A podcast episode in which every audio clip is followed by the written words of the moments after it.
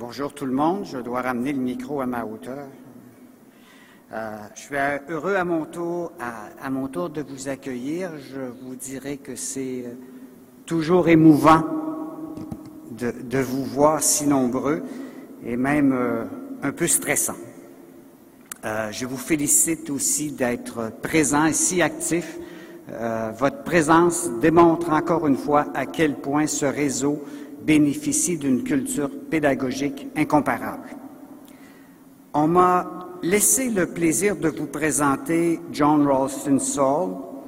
Euh, d'abord, je veux saluer la Commission canadienne de l'UNESCO qui euh, contribue avec nous à l'invitation qui a été adressée à M. Saul. Euh, chaque année, quand nous commençons à préparer le colloque, l'établissement de la liste des conférenciers et en particulier la sélection du conférencier d'ouverture est un défi.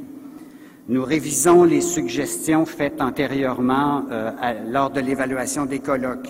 Nous faisons des inventaires euh, des publications récentes. Nous consultons des collègues et surtout, nous devenons des adeptes frénétiques de YouTube et même de Wikipédia nous cherchons à la fois à présenter dans les conférences des propos pertinents pour, nos professions et à y faire pénétrer des réflexions qui n'y sont pas habituelles. Chaque fois, les suggestions sont accueillies avec des doutes et des interrogations. À la table, on dit oui, mais ce ne fut pas le cas cette année quand l'un d'entre nous a prononcé le nom de John Saul. Vous le savez, John Ralston Saul est un intellectuel d'une stature exceptionnelle. Il est diplômé des universités McGill, King's College en Angleterre, Columbia University aux États-Unis. Il a reçu des doctorats honorifiques de plusieurs universités canadiennes ou étrangères. Il est notamment membre, entre autres choses, de la Société royale du Canada, compagnon de l'Ordre du Canada, chevalier des arts et des lettres de France. Au cours de sa carrière, il a reçu de nombreux prix, dont euh, la médaille d'honneur euh, Pablo Neruda, remise par le Chili, le prix littéraire de la Fondation Marie de Corée, le prix littéraire du gouverneur général et euh, le premier prix littéraire Gutenberg Galaxy. À tout cela, il faut ajouter qu'il a dirigé de nombreuses organisations. On peut penser à Peine internationale, euh, qu'il a dirigé pendant six ans, je crois, dont il a été le président pendant six ans, et où il a œuvré à la promotion de la liberté d'expression.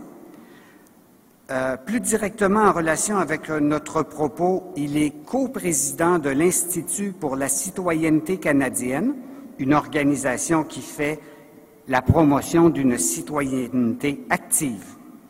Et tout cela pour être finalement désigné encore souvent comme le mari de Adrian Clarkson. En tant que romancier et essayiste, John Saul a publié 14 volumes qui sont traduits dans 28 langues, diffusés dans presque tous les pays. Ses réflexions sur la civilisation occidentale ont ébranlé bien des bien des certitudes. Et euh, entre autres, euh, cette trilogie, La civilisation inconsciente, publiée en 1993, Le compagnon du doute en 1994 et Les bâtards de Voltaire, La dictature de la raison en Occident, publié en 1992. Ces plus récents essais ont fait passablement de bruit au Canada. Dans Mon pays métis, paru en 2008, il se penche sur notre société en soutenant qu'elle n'est pas tant d'origine française ou britannique, mais qu'elle doit bien plus aux cultures autochtones que nous, ce que nous en pensons. Plus récemment encore, dans le Grand Retour, il salue la renaissance du leadership autochtone et nous invite à repenser nos rapports avec les Premières Nations non pas sous l'angle de la compassion ou de la culpabilité, mais sous celui des droits et de la citoyenneté. Ce sont ces questions qu'il approfondira avec nous aujourd'hui en nous indiquant leurs incidences sur la façon dont nous concevons l'éducation. Je vous invite à accueillir John Ralston Saul. Qui sont tués et qui sont en prison parce que vous avez bien fait votre travail. Hmm? Et il faut jamais oublier, quand les gens commencent à vous essayer de vous convaincre que vraiment l'éducation, c'est la formation, et que pour que les, les, jeunes trouvent les emplois, bien sûr, il faudrait que les jeunes trouvent les emplois, bien sûr. Mais ce n'est pas la raison d'être de l'éducation. Ce n'est pas le cœur de l'éducation.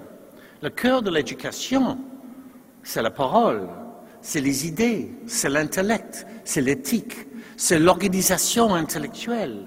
C'est la confiance en soi qui vient avec une vraie éducation d'idées, une vraie formation intellectuelle. Avec ça, même dans un temps peu stable comme aujourd'hui, où la plupart des jeunes vont avoir quatre ou cinq emplois dans leur vie, avec les changements rapides des technologies, etc., la seule chose qui peut leur sauver et qui peut leur donner la confiance de continuer c'est d'avoir, d'être vraiment centré sur l'éthique, sur les idées, sur l'intellect, sur la capacité de penser pour eux-mêmes et de penser avec d'autres, avec leurs amis. Ça, c'est le cœur de l'éducation. Et de là, vous allez en sortir les écrivains et nous allons, même si on n'est pas en prison tué au Canada, on peut rester quand même des emmerdeurs et être détestés et j'ai toujours dit d'ailleurs que la carrière d'écrivain, c'est pas une carrière pour être aimé. Peut-être quand nous sommes à moitié séniles, on va être aimé. Mais on est là pour déranger, pour faire penser, pour faire changer. Alors, euh, la liberté d'expression, c'est pas quelque chose. Oui, c'est dans les chartes droits de la personne. Mais en fait, ça, c'est les lois. La vérité, c'est que la liberté d'expression et tout ce qui vient avec, ce monde de l'esprit et de l'éthique, c'est quelque chose que vous travaillez toute la journée pour la garder en place, vous vous mettez au lit et vous vous réveillez le matin, il faut recommencer. Toutes vos actions, c'est des muscles éthiques et intellectuels c'est grâce à l'utilisation de ces muscles-là tous les jours, dans tous les détails de la vie, qu'on le garde en place. C'est une réponse individuelle et de groupe à la vie réelle qui garde en place cet cœur de l'éducation. Et ça, c'est très différent d'un argument utilitaire de ce que c'est une civilisation, de ce que c'est l'éducation. C'est complètement différent de cette idée euh, utilitaire. Alors, moi, je suis très content, si je peux juste dire, que, je vois que Serge Bouchard va être ici euh, à la fin de votre euh, conférence. C'est un ami et vous verrez que d'une manière complètement différente, nous sommes grosso modo d'accord. Et c'est curieux comment on arrive à peu près dans le même endroit par les arguments apparemment très différents. Mais cette idée de civilisation métisse, c'est très important c'est très central à ce que nous pensons. Alors, je vais recommencer plusieurs fois. Je recommence. Euh, nous sommes donc ici sur les terres autochtones. Euh, et il faut dire que tous les villes Montréal, Québec, euh, Toronto, euh, Colombie-Britannique, euh, Vancouver, Victoria, etc., Tous les villes au Canada sont construites, les villes d'une certaine importance, sont construites sur les sites importants pour les Autochtones, soit les sites permanents ou les sites où les nations différentes venaient ensemble passer l'été pour négocier les arrangements militaires, économiques, les mariages, etc. C'est qu'on n'a pas mieux fait. Hein. On n'a pas trouvé les meilleurs endroits. Parce qu'au fond, c'est toujours les endroits où l'eau, où les fleuves, les rivières, les lacs passent et viennent ensemble et les gens viennent ensemble sur ces autoroutes qui sont au centre de cette civilisation euh, que nous sommes. Alors, j'ai dit au début, le tambour, c'est un protocole. euh, parler du fait qu'on est sur les terres autochtones, c'est un protocole. C'est pas une déclaration romantique, c'est pas une politesse, c'est une formalité extrêmement importante qui veut dire quelque chose euh, fondamental. C'est une idée, c'est aussi une recognition importante d'une approche euh, de civilisation très différente de l'approche européenne. C'est-à-dire l'approche européenne où il y a cette guerre entre, si vous voulez, la religion et le rationnel, ce qui n'est même pas vrai d'ailleurs comme argument, mais c'est ça qu'on pense, c'est l'argument. Quand en fait, au cœur de l'importance de la civilisation autochtone, il y a une spiritualité, une idée de spiritualité, qui n'est pas exactement la même chose que religion. Ce n'est pas religion, ce n'est pas pas religion. C'est spiritualité. Et nous acceptons avec facilité l'importance de cette spiritualité à l'intérieur de notre civilisation. C'est des gestes non laïques dans le sens européen. Je vais retourner à ce problème de l'idée qu'on est dans une civilisation laïque, que je trouve une importation coloniale euh, euh, qui est vraiment pas très utile pour nous. Euh, alors, c'est le début d'un argument que nous sommes dans une civilisation et donc notre éducation doit refléter le fait que nous ne sommes pas malgré de croiser l'air, et vous, beaucoup ont l'air, on n'est pas vraiment dans une civilisation profondément influencée par l'Europe. Il y a beaucoup d'éléments européens. Et les Européens viennent et ils pensent que ça a l'air d'être la même chose, parce qu'ils n'ont pas vraiment suivi les détails de le processus par lequel on, travaille, on vit ensemble.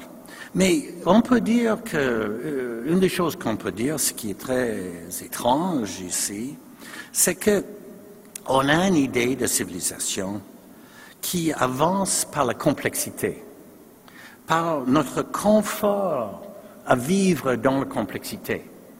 C'est une approche dans l'éducation qui est complètement différente de ce qui vient de l'Angleterre et de France et des États-Unis, d'ailleurs qu'on n'a pas besoin de trouver les, euh, du point de vue social, civilisation, culturelle, de trouver les solutions de plus en plus simples, de plus en plus euh, étroites. C'est le contraire de l'idée européenne de l'État-nation monolithique, de la culture monolithique, de la civilisation monolithique, ou, euh, point de vue historique, ce qu'on appelle l'État-nation westphalien, qui est la base de l'idée européenne de l'État-nation monolithique, euh, où on, avance en, en faisant l'élimination, éliminer les choses pour arriver à quelque chose qui est plus simple et plus clair. Par peur que si on n'élimine pas, et si on n'a pas quelque chose qui est monolithique, on va finir dans la guerre civile, avec les énormes différences entre les peuples. C'est une philosophie de civilisation et d'éducation qui vient de l'Europe, qui est adaptée sur la surface par les États-Unis au XVIIIe siècle, et si nous, on aurait suivi ça, on aurait fait multiples guerres civiles. Parce qu'on est une civilisation remplie de différences et de complexité. On a trouvé comment vivre avec ça. Et cette idée de complexité est une idée qui, qui vient des Autochtones. C'est de les Autochtones au XVIIe et XVIIIe siècle qu'on apprend comment être confortable avec la complexité réelle et intellectuelle.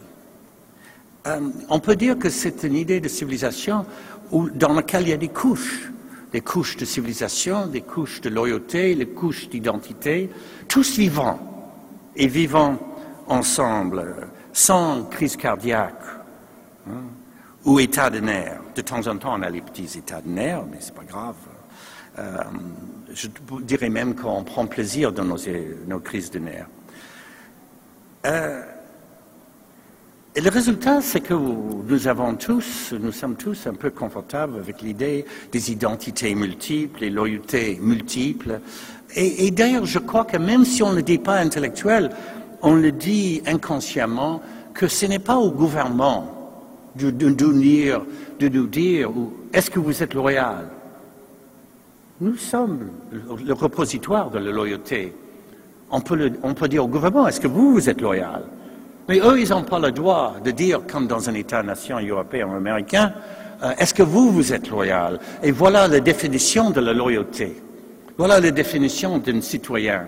Voilà, on a bien fait des guerres sans arrêt pour arriver à cette définition de citoyen en éliminant ceci et cela. Dans notre complexité, nous sommes assez confortables avec le fait qu'on est loyal à notre manière et des manières complètement différentes, euh, mais écoutez, ça a l'air de marcher.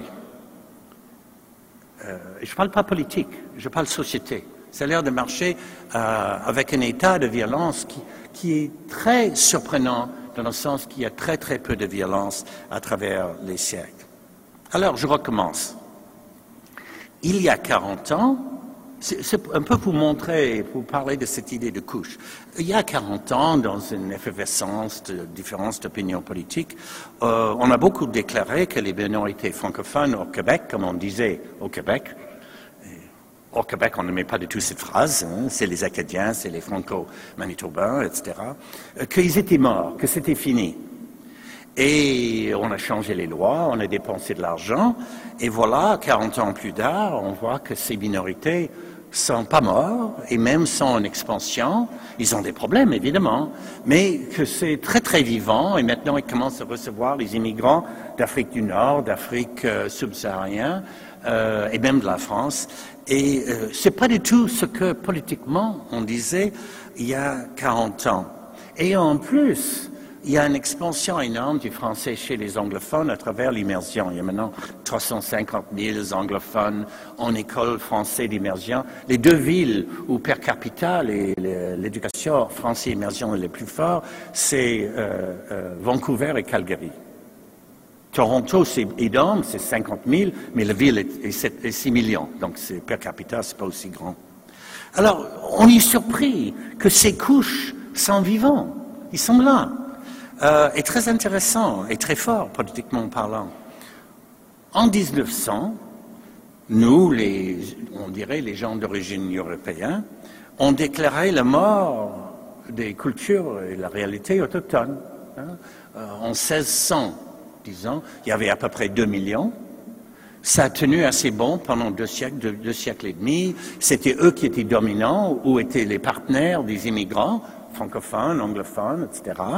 La Nouvelle-France, euh, la compagnie de Bay Hudson, euh, les, loyalistes, etc. Tout ça, c'était impossible sans le soutien des autochtones. Pas la première année ou la deuxième année. Deux siècles, deux siècles et demi de travail avec les partenaires, des partenaires autochtones. Et puis, dans disons, grosso modo, dans la deuxième moitié du XIXe siècle, on devient très fort, il y a des maladies terribles, il y a des trahisons des traités, il y a une chute par les maladies, et vers 1900, il reste 175 000 autochtones. Et à ce moment-là, nous disons, et voilà, c'est fini. on va leur aider à disparaître avec les écoles, euh, pensionnats autochtones, etc. On a déclaré mort ces cultures.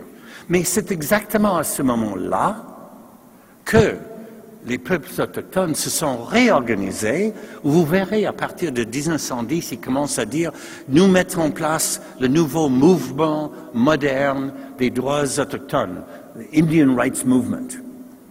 Au moment où il n'y avait que 175 000 qui restent. C'est étonnant. Et ça leur a pris à peu près 80 ans contre, envers et contre tout, politiquement, légalement, socialement, racisme, etc., exclusion, les écoles pour gagner. Une force de civilisation absolument étonnante. Et aujourd'hui, ils sont à un million et demi, en route pour deux millions, très rapidement. Euh, ils ont euh, euh, quelque chose comme, une, je sais pas, une vingtaine ou une trentaine de victoires devant la Cour suprême. Personne n'a gagné autant qu'eux devant la Cour suprême. C'est un miracle légal, si on peut mettre loi et miracle ensemble. Euh, c'est étonnant.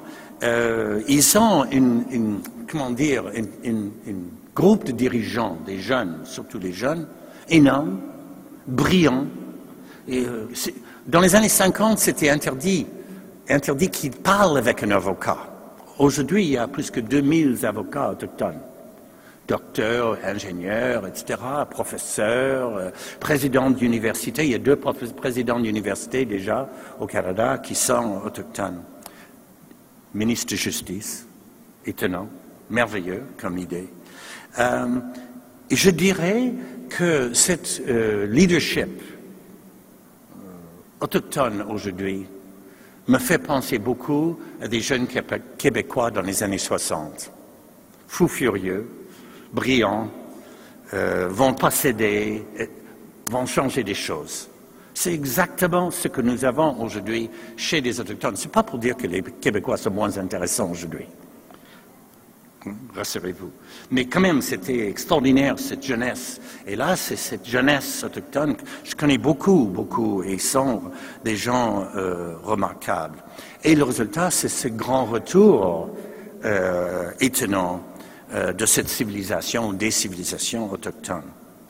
Et pour nous, pour l'éducation, c'est un grand rappel qu'il faut regarder dans le miroir de nouveau et se poser vraiment la question, qui sommes-nous?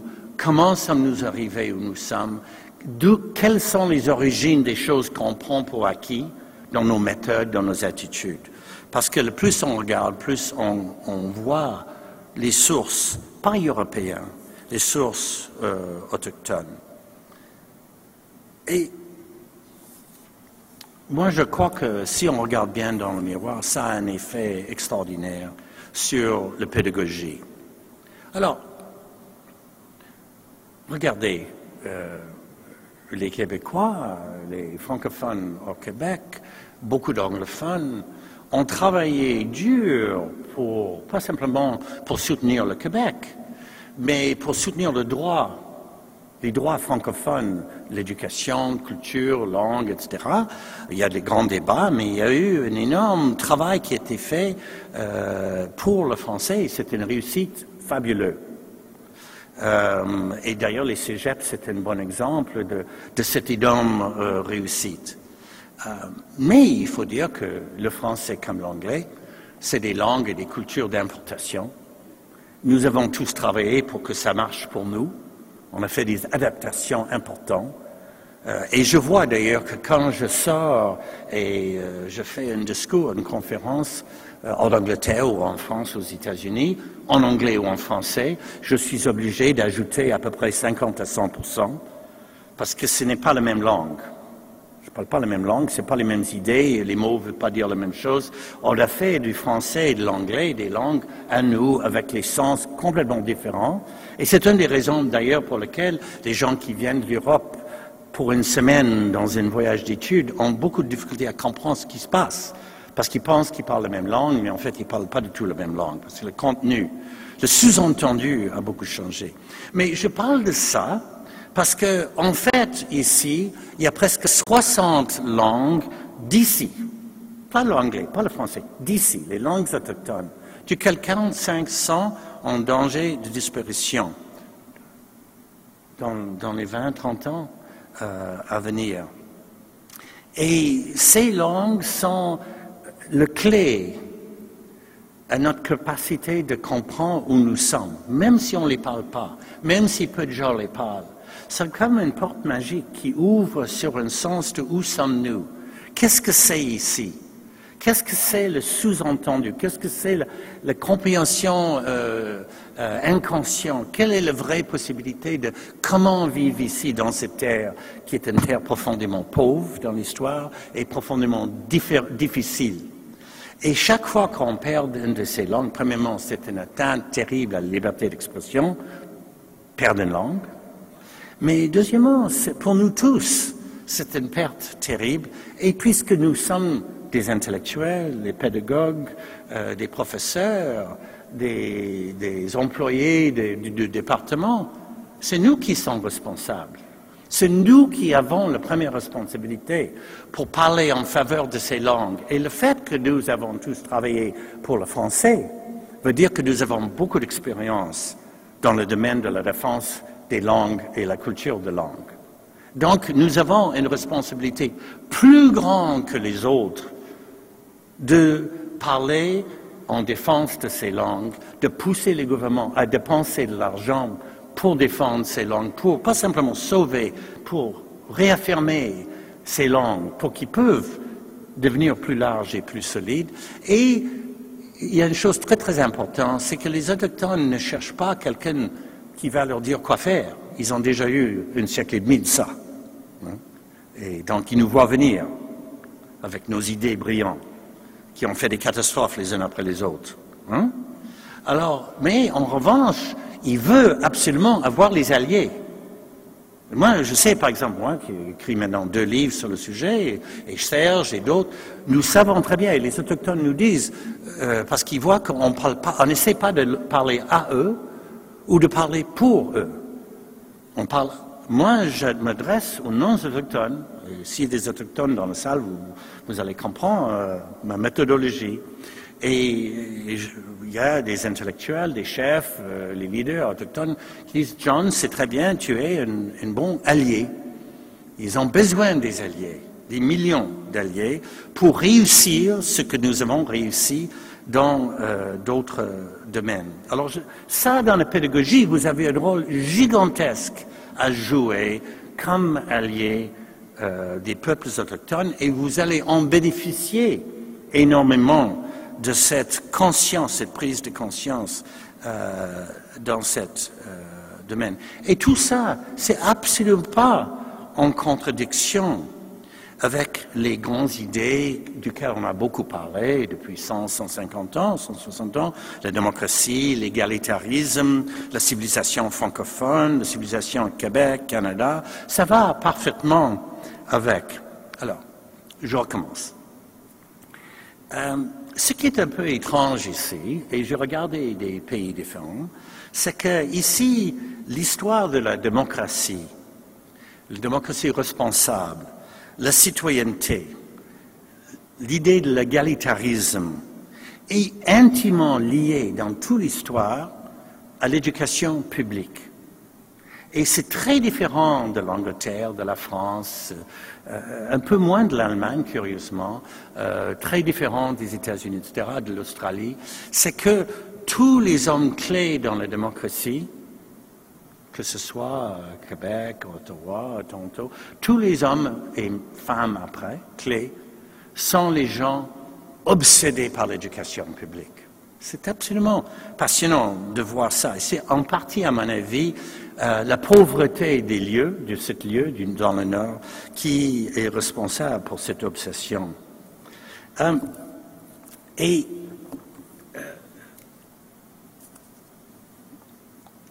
je vais vous donner un petit, un petit morceau d'histoire, parce que si ça vous ennuie pas, enfin, parce que c'est quand même très intéressant.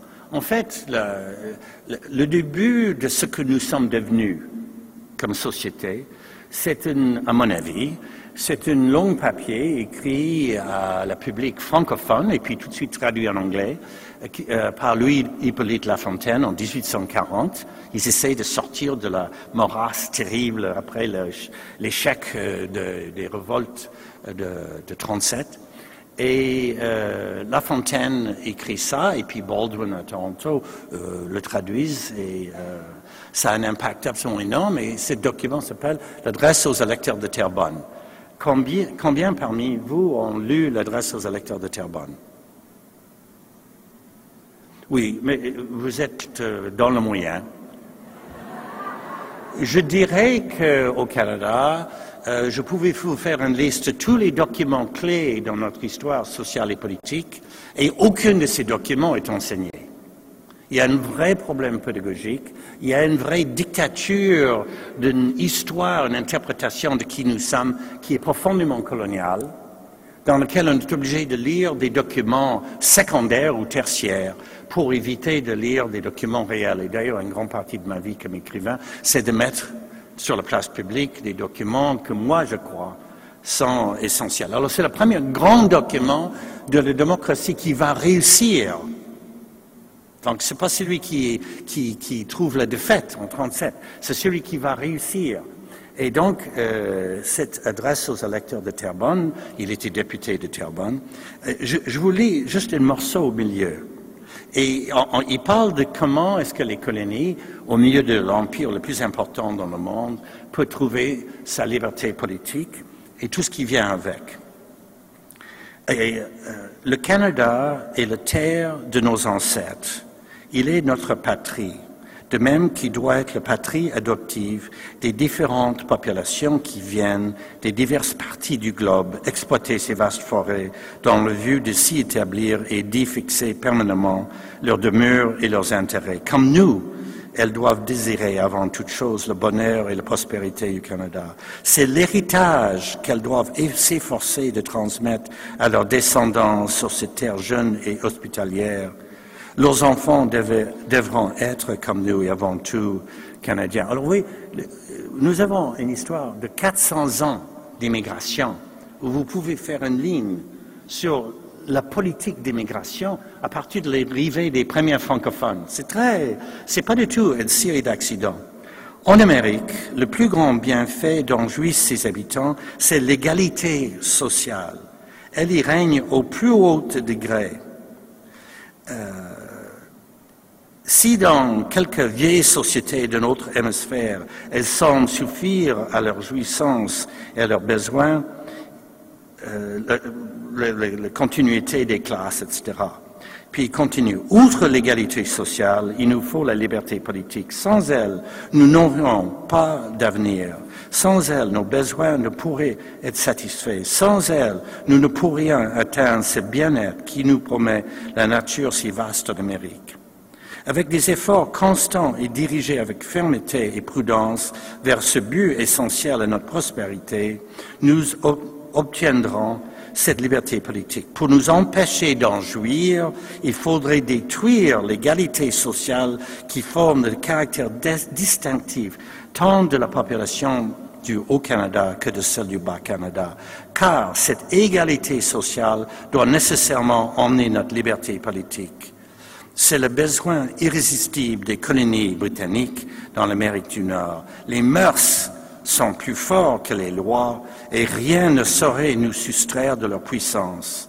Il ne peut exister au Canada aucune caste privilégiée en dehors et au-dessus de la masse de ses habitants.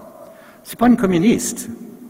C'est le premier Premier ministre élu responsable de notre démocratie. Et juste après vient la phrase L'éducation est le premier bienfait qu'un gouvernement puisse conférer à un peuple. C'est un document extraordinaire parce que tout est là. Notre politique d'immigration, notre politique d'appartenance, notre politique de... Il y a des différences, on va vivre avec et on va trouver comment vivre ensemble. Et tout ça basé sur l'éducation euh, publique. Euh, donc, immigration, citoyenneté, appartenance, tout ça, déjà en 1840, il y a un discours organisé, clair et net. Et un des résultats, c'est que nous sommes le premier colonie. Il y a tous ces cinq grands empires du 18e, 19e, 20e siècle, n'est-ce pas? Les États-Unis, la France, l'Angleterre, l'Allemagne, etc., l'Italie. Nous sommes la première colonie de s'en sortir, et peut-être le premier dans l'histoire, de s'en sortir d'un grand empire, pas par la force d'armes et pas par la fin de l'empire. Comment est-ce qu'on est sorti? En parlant. On n'a pas arrêté de parler. D'ailleurs, si vous regardez les Canadiens, on a tendance à parler plus que presque n'importe qui d'autre. Les Québécois parlent peut-être encore plus. C'est une force. C'est une grande force. Parce qu'avec la parole, avec les mots, avec les idées, on évite le pire, on, arrive à faire des choses qui sont euh, surprenantes. Euh, sortir de l'Empire sans la violence, c'est une réussite extraordinaire. Et cette idée est centrale à la pédagogie. On peut faire les choses pas à la manière américaine, européenne, mais d'une autre manière. Et si vous regardez l'histoire du montée pratique de l'éducation publique, c'est très intéressant. Dans les politiciens, Cartier et MacDonald, tiens Cartier et John MacDonald, euh, voyage dans le monde pour chercher qu'est-ce qu'il peut copier, comment est-ce qu'il peut mettre ensemble les systèmes d'éducation. Les bureaucrates comme Meyer, Chauveau, Ryerson voyagent pour trouver comment faire quelque chose d'original qui peut marcher ici. Comme vous savez, en 67, 1867, Québec avait un ministère de l'Éducation, comme tous les autres provinces. C'était une grande victoire de l'influence de droite européen et catholique, les ultramontaines, qui a fait qu'en 1872, le gouvernement a accepté de fermer le ministère d'éducation et puis ce n'est pas réouvert jusqu'à quoi 1964, 3 ou 4. Euh, et c'était une énorme bataille. Et les grands héros de cette bataille sont Félix Marchand, Premier ministre du Québec dans la fin du 19e siècle, duquel on ne parle jamais, qui est mort, Premier ministre, tué, crise cardiaque, tué par l'effort de faire recréer une éducation publique euh, contre l'Église, contre l'élite, contre la droite, de, mettre en place une éducation publique.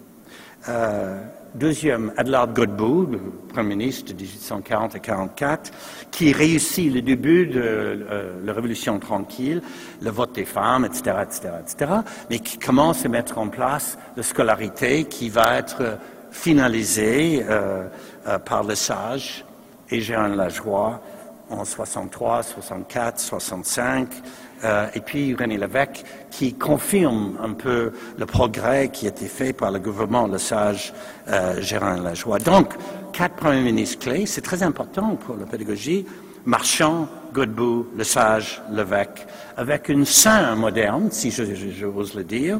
Il y a parents, évidemment, mais une saint moderne qui est Paul Gérard Lajoie, duquel on parle très très peu. Et c'est lui qui a convaincu les Québécois que c'était possible de faire une éducation publique avec son grand tournée euh, de Québec. Alors, tout ce monde est lié à l'idée de l'éducation universelle, gratuite, publique, égalitaire.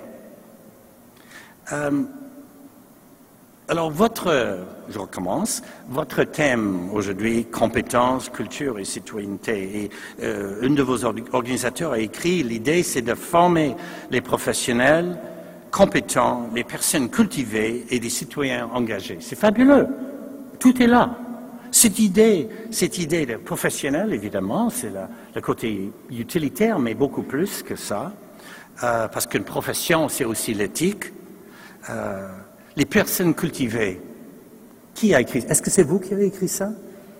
Euh, Je ne me souviens pas qui a écrit ça, mais c'est fabuleux. Parce que c'est cette idée qu'on appartient à des civilisations dans lesquelles il faut être capable consciemment de décrire pourquoi et comment on peut vivre ensemble et dire des choses et penser des choses et débattre euh, des choses. Et puis, euh, finalement cette idée de citoyenneté qui va avec. Sans les deux autres, vous ne pouvez pas avoir la citoyenneté engagée. Parce que qu'est-ce que c'est un citoyen? Un citoyen, au moins ici, c'est un individu qui est engagé dans le bien public. Si vous n'êtes pas engagé, vous n'êtes pas vraiment citoyen.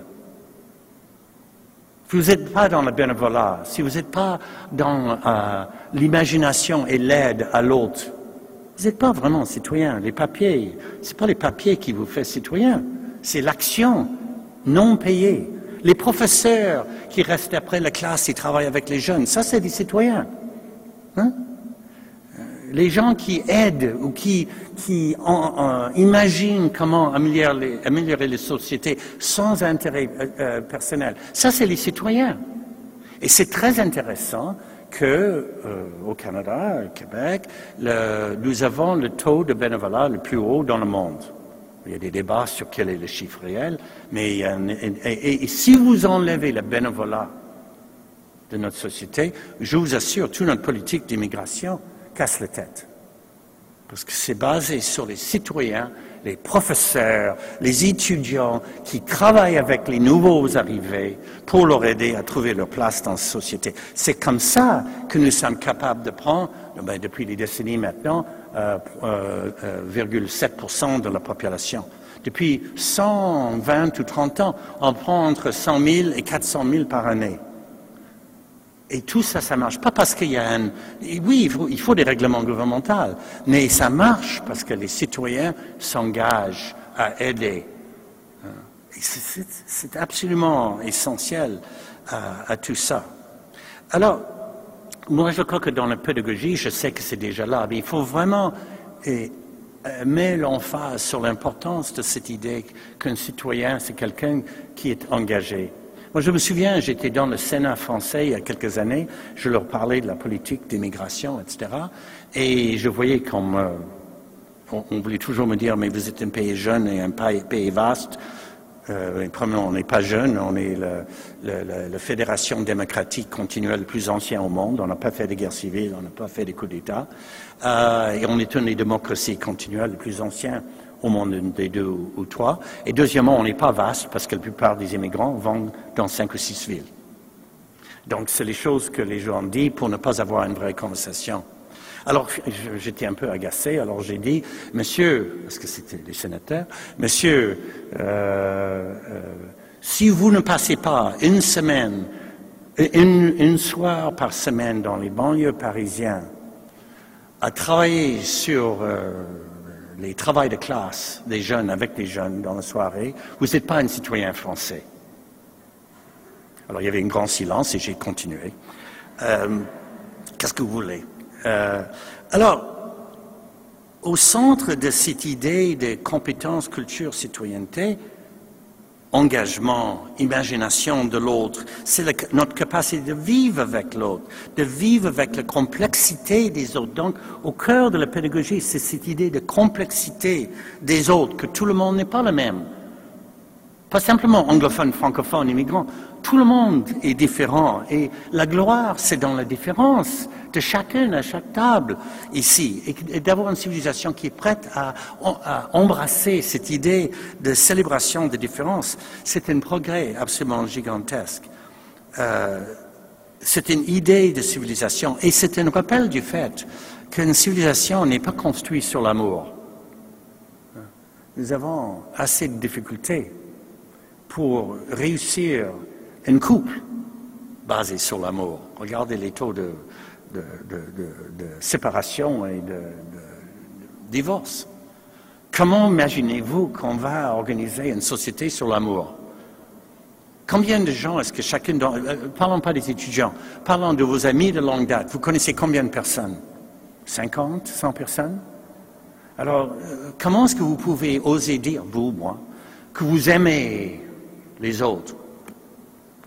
C'est une déclaration un peu Nouveau Testament, si Nouveau Testament, si je peux dire. Euh, aimer les gens qu'on ne connaît pas. Euh, euh, peut-être vous voulez pas vraiment dire amour à ce moment-là. Tolérance, peut-être vous voulez dire. Je tolère l'autre. Alors je l'appelle l'amour parce que c'est plus joyeux.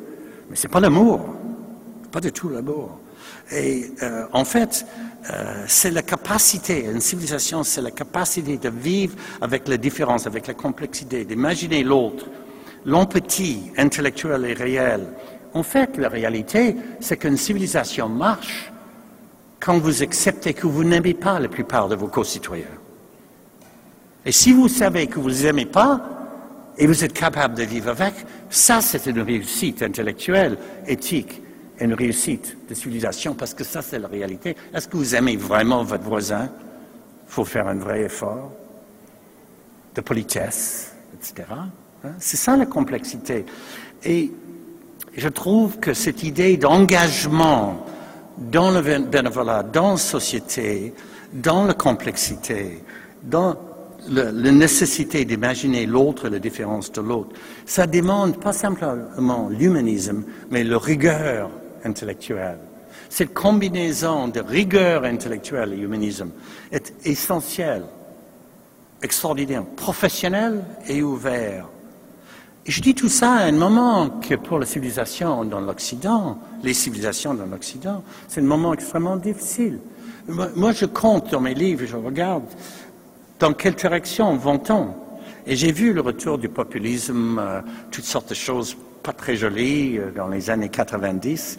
Et à partir de l'année 2000, on a vu le retour du racisme officiel. C'est-à-dire que les personnages publics pouvaient commencer à dire les choses racistes publiquement et ne pas en souffrir.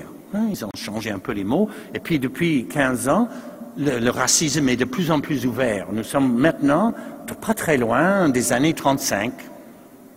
Si on regarde le discours je ne dis pas qu'on va vers une guerre mondiale. Je dis qu'on est, point de vue discours intellectuel, populiste, dans, aux États-Unis, en France, en Allemagne, en Grande-Bretagne. On n'est pas très loin des années juste avant la Deuxième Guerre mondiale. Le rigueur et l'humanisme sont devant une faillite. Ça ne veut pas dire que qu'il n'y a pas des gens extraordinaires, qu'il n'y a pas des réussites. Je, passe beaucoup de temps en France. J'ai euh, une maison là. J'ai plein d'amis qui font des trucs extraordinaires. Il y a des programmes remarquables. Même chose en Angleterre. Allemagne en ce moment est fabuleux ce qu'ils font. Malgré tout ça, ils sont dans une crise profonde, une division de leur société où l'éducation rate. Des éducations qui sont vantées pour être parmi les plus grands systèmes pédagogiques de l'histoire ratent parce que les sociétés sont encore divisées d'une certaine manière, comment, comme ils étaient divisés euh, à la fin du XIXe siècle et dans la première moitié du XXe euh, siècle. Alors c'est un moment très, très difficile. Euh, ils sont dans une crise devant leur incapacité de vivre avec la complexité et la différence d'une manière positive, d'une manière créative. Pas tout le monde, je dis, mais les sociétés. Et je sais qu'il y a des invités ici qui viennent d'Europe, peut-être ils ne sont pas d'accord avec moi, peut-être ils sont d'accord, mais ça c'est mon observation, et c'est l'observation de la plupart de mes amis européens, les intellectuels, les écrivains, les politiciens, etc. Ils sont dans le désespoir, mais ils luttent quand même contre ça. Évidemment, ils luttent contre ça. Ils ont eu des expériences terribles, ils luttent contre le racisme et les divisions. Mais quand même, c'est un moment de crise. Donc, mais je parle de ça parce que c'est vraiment vous, vous, allez sans doute entendre des choses fabuleuses sur des projets en Europe de vos invités. Il faut écouter, c'est très important. Mais dans le sens général, c'est pas du tout le moment d'être influencé, dans le sens général, par les systèmes pédagogiques euh, européens et américains. Il faut faire très attention parce que au cœur de ça, il y a des sous-entendus qui vont vers le monolithique et le pas compliqué et qui est responsable pour la crise d'aujourd'hui. Ce qui ne veut pas dire que vos invités, ils vont sûrement avoir des projets fabuleux euh, vous parler. Et je peux vous parler de toutes sortes de projets extraordinaires en Europe. Mais je parle philosophiquement parlant, c'est un moment où on voit vraiment une différence profonde, si on tient le coup, entre ce que nous faisons ici et ce qui se passe chez nos amis. Nous sommes pour le moment le seul pays en Occident où il n'y a pas une division grave sur la question de différences sociales et culturelles. On est le seul qui reste. Ce qui ne veut pas dire que les autres ne vont pas s'en sortir, et aussi, peut-être nous, on va aussi tomber dans le même problème. Il y a un risque et il y a un espoir. Mais pour le moment, on est le seul où les premières pages tous les jours, ce n'est pas au sujet de ce genre de division. Donc, point de vue pédagogique, il y a quelque chose de très important. Euh, quand on parle autour du sujet de l'appartenance et la capacité d'imaginer l'autre. Alors, je recommence. Euh, J'avais parlé de la problème de laïcité.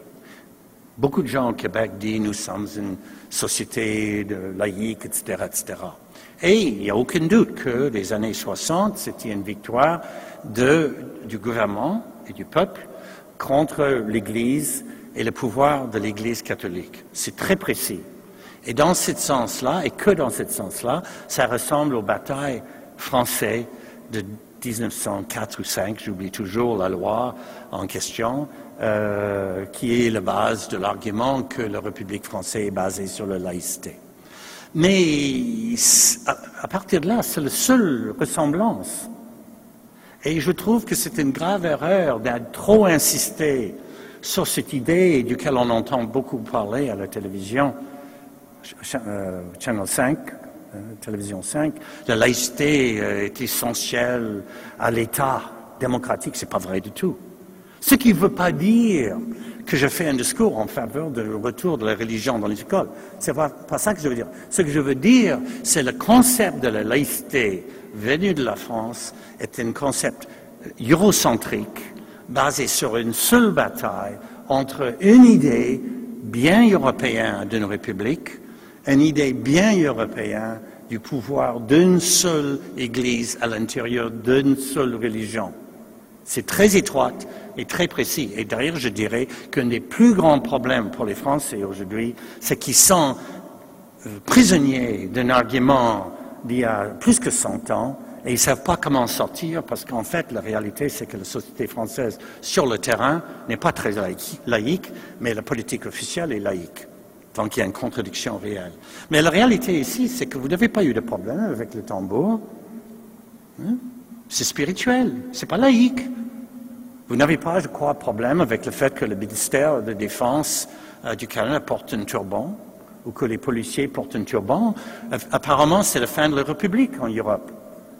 Pour nous, c'est c'est pas grave, c'est assez intéressant, plus facile de le reconnaître. D'ailleurs, il choisit les jolies couleurs. Quel est le problème?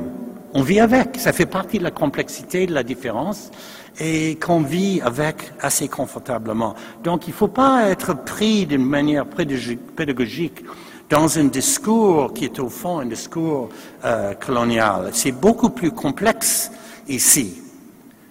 Et beaucoup, avec tous ces niveaux et toutes ces couches, ce qui ne veut pas du tout dire qu'il faut voir un retour de l'Église dans l'éducation. C'est simplement qu'il ne faut pas être prisonnier d'un argument qui est un argument du 19, fin 19e siècle sur la séparation entre l'Église catholique et un certain modèle de république, d'ailleurs un modèle de république qui a changé très souvent, très souvent, hein, cinq fois déjà avec les, les rois et les dictatures entre-temps, avec plusieurs guerres civiles. Donc ce n'est pas un modèle de république qui a réussi à très long terme dans euh, l'histoire. Alors, euh, je ne sais pas si vous me regardez avec horreur après ça, mais je vois. Euh, mais je dis ça parce que aussi, euh, quelquefois, la confusion autour de l'immigration et le processus pour le nouveau arrivé de trouver sa place dans la société, pas de se fondre, pas magiquement de cesser d'être X et de devenir Y, mais de graduellement trouver sa place. C'est comme ça qu'on l'a fait depuis quatre siècles. Hein, que la Nouvelle-France, c'est toute une histoire des, des francophones qui, avec une partnership énorme avec les Autochtones, graduellement devient autre chose. 50% des hommes de la Nouvelle-France partent chaque hiver dans le pays, comment on appelle le pays d'en haut, pour vivre avec les Autochtones. Il y a un changement profond, mais qui prend des années, chez des Français qui deviennent lentement des Canadiens français des Québécois. C'est normal, ça prend du temps, c'est pas de métaphysique magique. Euh, et ce n'est pas une superstition. Alors, cette idée euh, d'adaptation, ce n'est pas une idée, un principe abstrait. C'est une manière de vivre. C'est un concept. Et moi, je crois, et là, c'est une question de pédagogie, on ne le dit pas assez clairement que si vous demandez les sources de notre réussite sur l'immigration, sur quatre siècles, sans arrêt, il y a deux éléments. Le premier élément, c'est que au début, on ne pose pas trop de questions. On, dit, on a un cercle, on vous laisse entrer dans le cercle, il y a deux, trois règles. Et puis, dès que vous êtes dans le cercle, on va travailler ensemble pour vous aider à trouver votre place. C'est une idée 100% autochtone. Vous ne pouvez pas trouver des sources intellectuelles pour le modèle Québec, Canada de l'immigration, citoyenneté, en Angleterre, en France, en Allemagne, en Europe, aux États-Unis. Vous ne pouvez pas trouver les sources. Le seul endroit où vous trouvez les sources pour ce qui marche point de vue immigration et citoyenneté au Canada, c'est chez les Autochtones. Et ça vient du fait que, comme j'ai dit au début, on vit ensemble, on a vécu ensemble deux siècles et demi où eux, ils étaient soit dominantes ou partenaires. Et on a appris comment ne pas faire le linéaire et le rationnel quand on parle de l'idée de, euh, l'appartenance. Cette idée du cercle est absolument centrale à l'idée d'appartenance à l'idée de l'immigration et de citoyenneté. Et, euh, et ça commence avec l'aide que les Autochtones ont donnée aux francophones et aux Écossais, surtout catholiques, qui sont venus euh, par le Nord. Et d'ailleurs, le deuxième élément, c'est que notre système d'immigration citoyenneté a toujours été basé sur l'idée qu'on va soutenir et aider physiquement, financièrement, socialement l'immigrant. Ça commence avec la Nouvelle-France, ça, continue avec les, loyalistes, euh, qui sont les Allemands protestants, euh, qui sont les catholiques irlandais.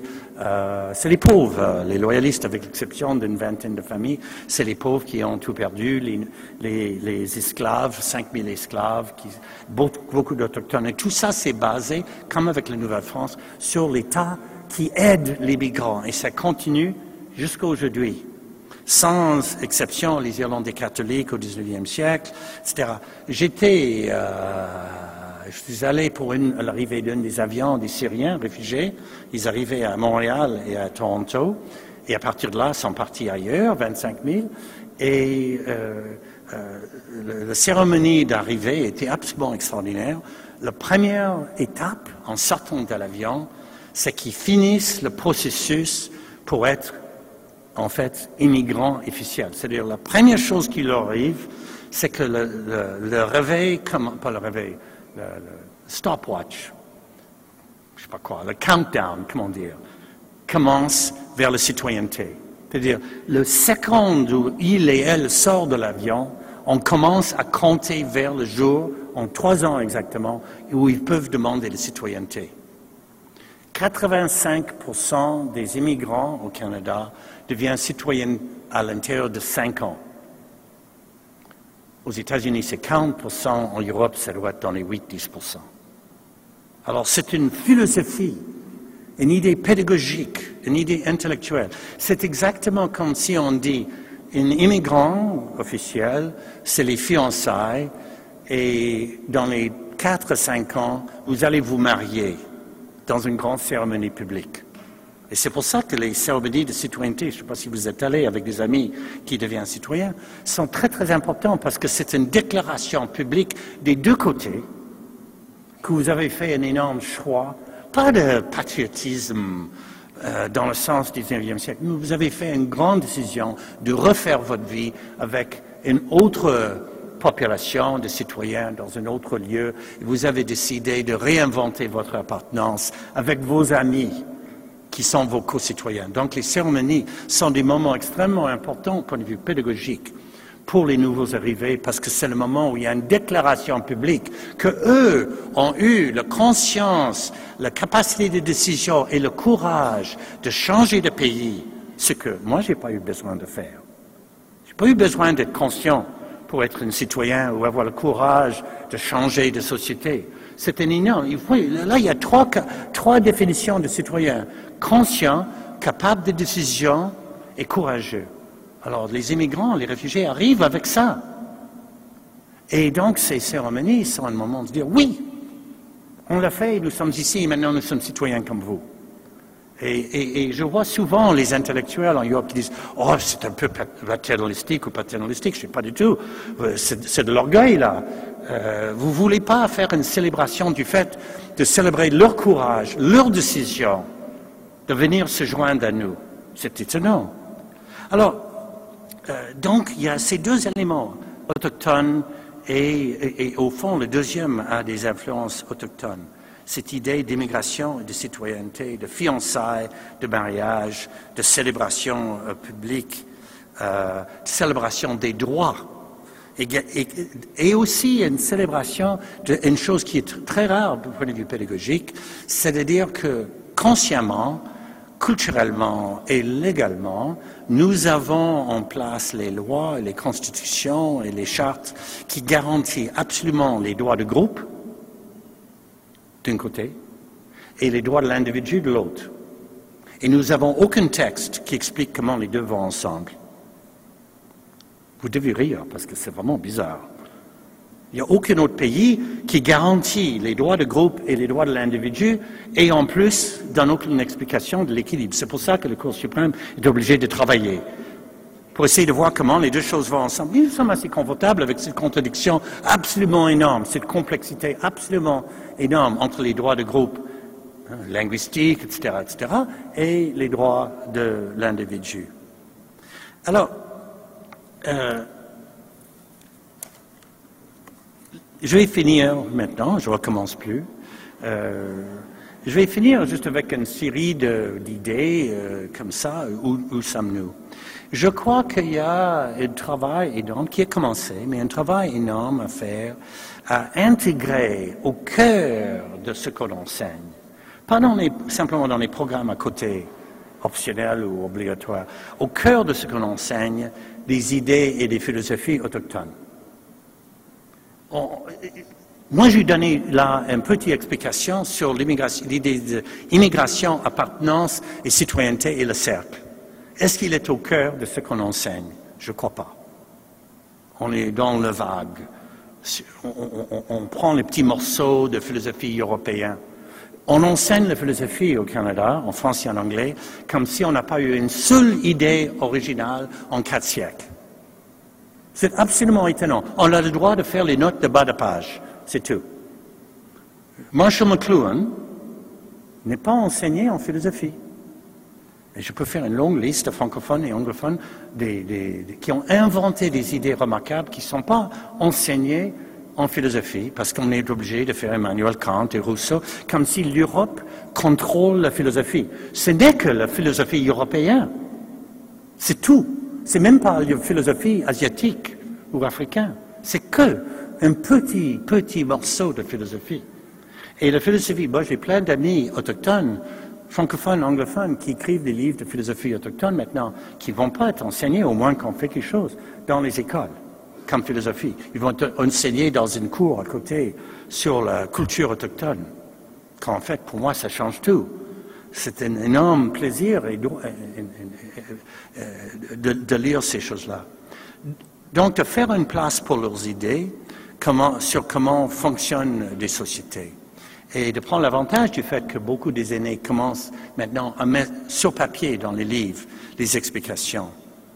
Euh, d'être très conscient du fait que, pas qu'on est mieux que les autres, mais que grâce à la taille, à la difficulté de la géographie, au climat infect, euh, aux moustiques, oiseaux national, euh, que nous avons fini, et la complexité de l'immigration, que nous avons fini avec une expérience non monolithique, une idée d'État-nation ou de civilisation ou de société non monolithique, complètement différente de l'idée américaine et européenne.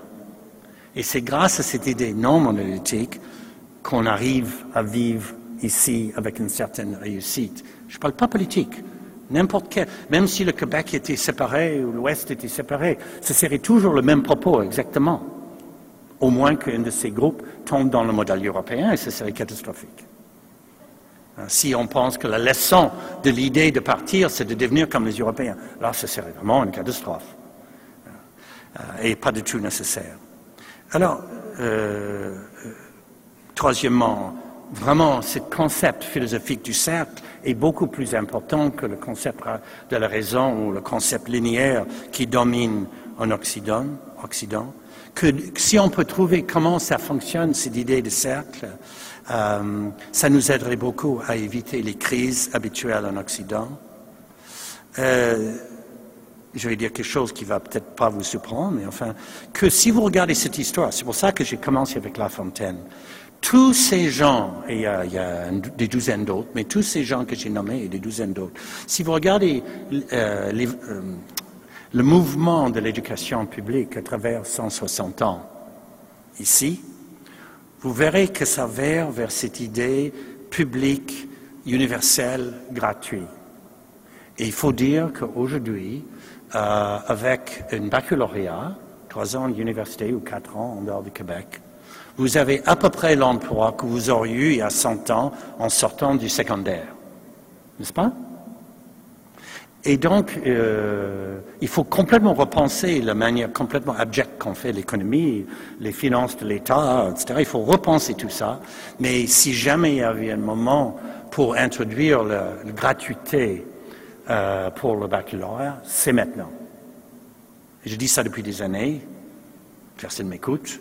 Euh, mais honnêtement, euh, si vous pensez intellectuellement, pas aujourd'hui dans le contexte de dette, etc., et d'impôts, mais vous regardez vraiment, euh, faites comme La Fontaine, faites comme parents, regardez le l'arc, vous verrez que L'étape logique aujourd'hui, c'est la gratuité euh, pour le baccalauréat, pour le undergraduate degree.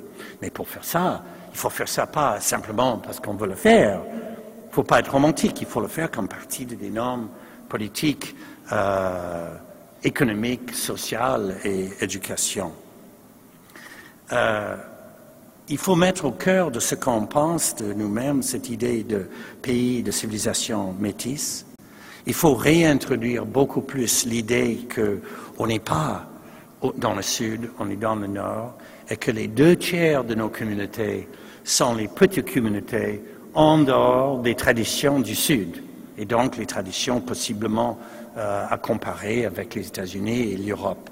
Et un des grands problèmes dans nos communautés du Nord, c'est qu'on insiste sur une forme d'éducation qui est une forme d'éducation faite pour une jeune qui vient dans une ville. Et on ne fait pas du tout assez, on commence, mais on ne fait pas du tout assez pour mettre en place un système de pédagogie qui dit non, non, vous venez d'une réserve ou d'un village dans le nord, ou le petit nord, le grand nord, et il y a une raison d'être pour être là. Il y a une manière de vivre là. Vous n'êtes pas les colonies de Québec et de Montréal et de Toronto et de Vancouver. Vous êtes, au fond, les garanteurs d'une réalité dans les deux tiers des territoires, beaucoup plus important d'une certaine manière physiquement, parlant que les gens, la vaste majorité qui vit dans le sud. Donc ça, c'est vraiment à repenser euh, la manière qu'on enseigne euh, euh, qu'on organise la pédagogie.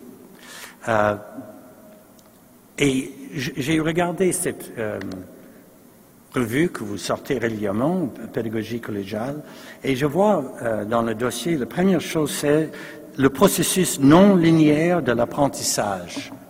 Ça fait une heure que je parle de ça.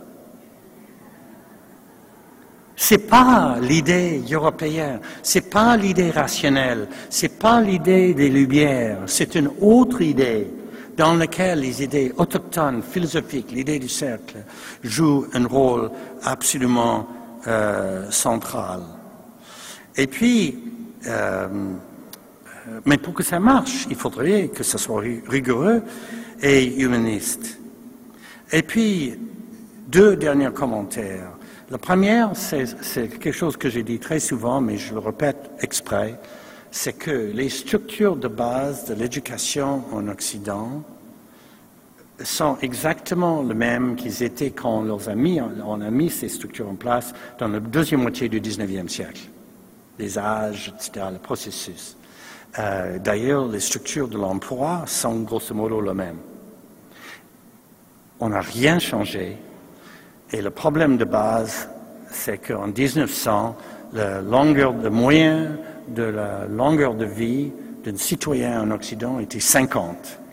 Et aujourd'hui, les étudiants, c'est 100. Donc, pour la première fois de l'histoire, on a doublé la longueur de vie dans un siècle.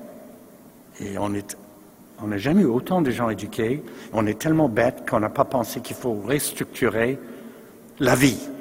Et c'est bien pour ça que les jeunes restent de plus en plus de temps dans les écoles, parce qu'ils savent très bien que les adultes n'ont aucune idée quoi faire avec eux.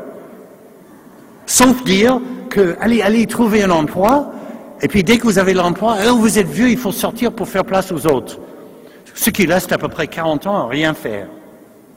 Il y a un travail gigantesque à faire, et ça c'est un travail philosophique, pédagogique et organisation.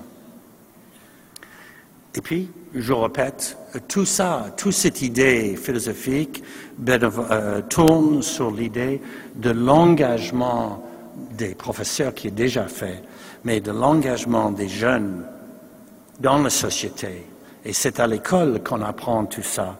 C'est à l'école qu'on apprend qu'un citoyen, c'est quelqu'un qui s'engage à soutenir l'autre, être l'ami de l'autre, qu'on l'aime ou pas. Et que ça, c'est la société, ça, c'est l'engagement, et ça, c'est une pédagogie de la vie. Merci beaucoup.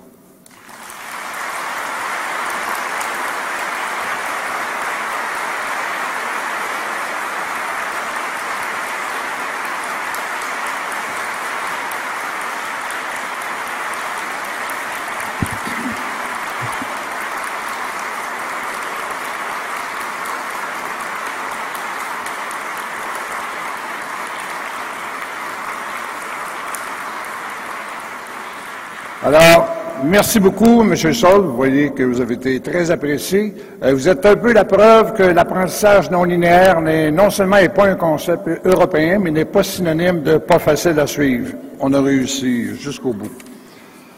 Vous écriviez dans un, de vos ouvrages, vous avez déjà écrit que la montée de l'individualisme sans respect pour le rôle de la société n'a pas créé, tel qu'espéré, une autonomie, une détermination plus grande, mais a plutôt créé l'isolement et l'aliénation.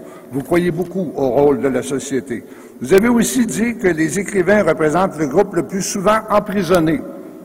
Mais vous avez précisé que vous écrivez jamais chez vous. Il n'y a sans doute pas de lien. Vous faites un lien, par contre, entre le Québec des années 60 et le leadership autochtone d'aujourd'hui. Des fous furieux, dites-vous, caricature. Vous nous exhortez à être des alliés des, Autochtones en prenant en exemple le discours de La Fontaine qui disait en 1840 que l'égalité sociale assurait notre liberté politique et notre avenir. Moi qui nous croyais chialeux et chicaniers, les Québécois, vous dites qu'avec les mots, on évite le pire. Grâce à notre manie de trop parler, on a donc invité bien des guerres. On ne verra plus jamais Sam Hamad de la même façon. Rassurant que, votre, que, vous affirmiez que les mœurs sont plus fortes que les lois. Vous êtes fiers de ce qui se passe dans notre pays, notre capacité de vivre ensemble. Dans une entrevue que vous donniez à Catherine Perrin à Radio-Canada dans le cadre de la sortie de votre dernier livre, Le Grand Retour, vous disiez que notre goût du partage et de la famille faisait partie de notre héritage autochtone. Vous ajoutiez que la place des gens dans la géographie en faisait également partie. C'est une belle façon de parler d'appartenance et de citoyenneté. L'ouverture, et vous aviez également dit ça en entrevue, vous aviez dit que la pitié, vous aviez qualifié la pitié comme étant le nouveau racisme. Alors, l'ouverture d'esprit est de loin préférable. Merci beaucoup, M. Sof.